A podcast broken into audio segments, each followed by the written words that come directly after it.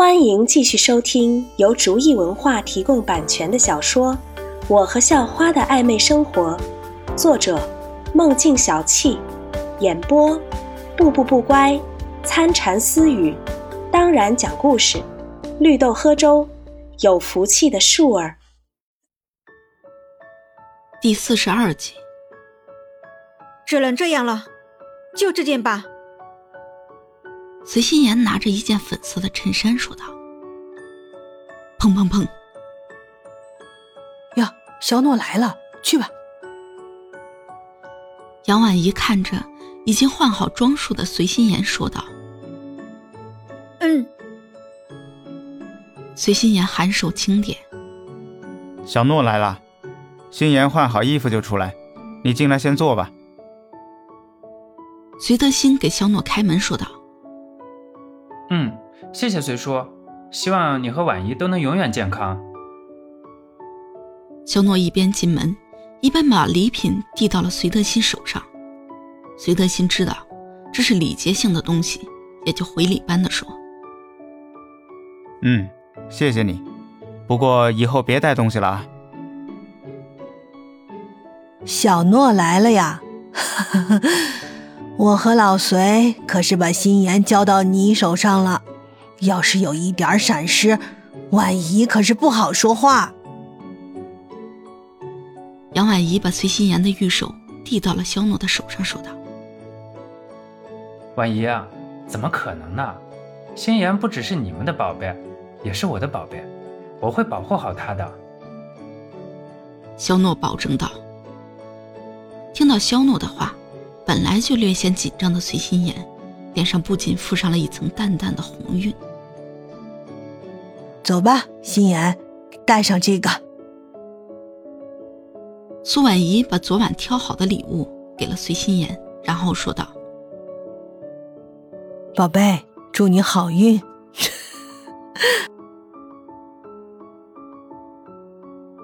肖诺和随心妍。与隋德熙与杨婉怡告别之后，就出门了。最后，杨婉怡嘱咐肖诺第二天要来自己家里。出了门，肖诺才敢好好打量随心妍。不得不说，今天的随心妍比平时还要美上三分。粉色的衬衫刚好能显出阳光的气息，紧身的牛仔裤刚好到膝盖，洁白无瑕的小腿正给人无限的遐想。一双粉色的板鞋。年轻人青春的朝气与女生特有的文静，在随心妍的身上得到最完美的体现。肖诺和随心妍本来是想要走到肖诺家的，可是毕竟现在是夏天，走路的话，要不了多远，身上就一定会出汗，那就不好了。所以两个人打车，很快就到了肖诺家楼下。心妍，进来吧，随便点儿。当成自己家就好。肖诺随意打开门，看着眼前紧张的不行的客人，出口安慰道：“随心妍这个时候紧张的心都跳到了嗓子眼上，根本说不出话了，只能很僵硬的点点头。这是随心妍第一次见肖诺的家人。虽然肖诺经常说妈妈多好，可是媳妇第一次见公婆，有谁能特别坦然呢？”妈，心妍来了。肖诺冲着屋子里喊道。刘素梅听见开门声，猜想大概也是肖诺回来了，围裙也没有摘，洗了洗手，就直接从厨房走了出来。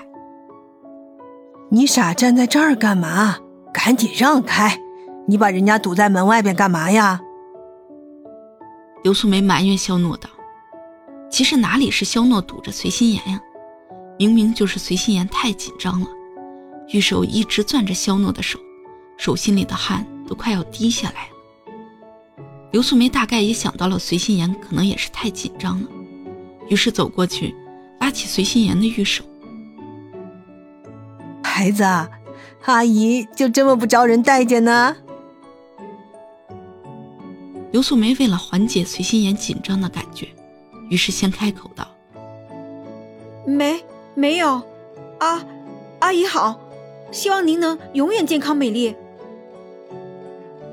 崔心妍像是扔一样把礼物给了刘素梅，就躲到了肖诺的身后。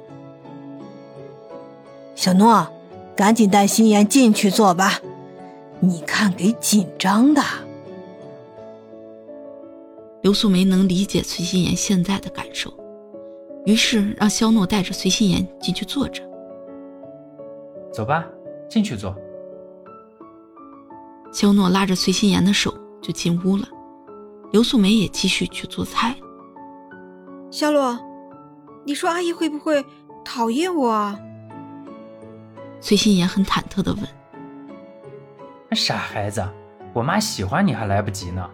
我妈也是一位母亲，不是母老虎。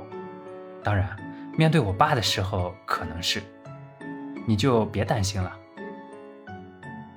肖诺拍拍随心妍的小手，安慰道：“啊，我忘了，我得去帮阿姨做饭，你和我一起去吧。”随心妍记起了苏婉仪的叮嘱，去了肖诺家要帮忙做饭，于是对肖诺说：“你去吧，你和我妈聊聊，都是女人，肯定很容易就聊到一起的。”肖诺说：“那好吧，我去了。”随心言说：“肖诺没有说话，只是微笑着点头，算是给随心言鼓励。”阿姨，我帮你一起做饭吧。随心言发出很微弱的声音说道。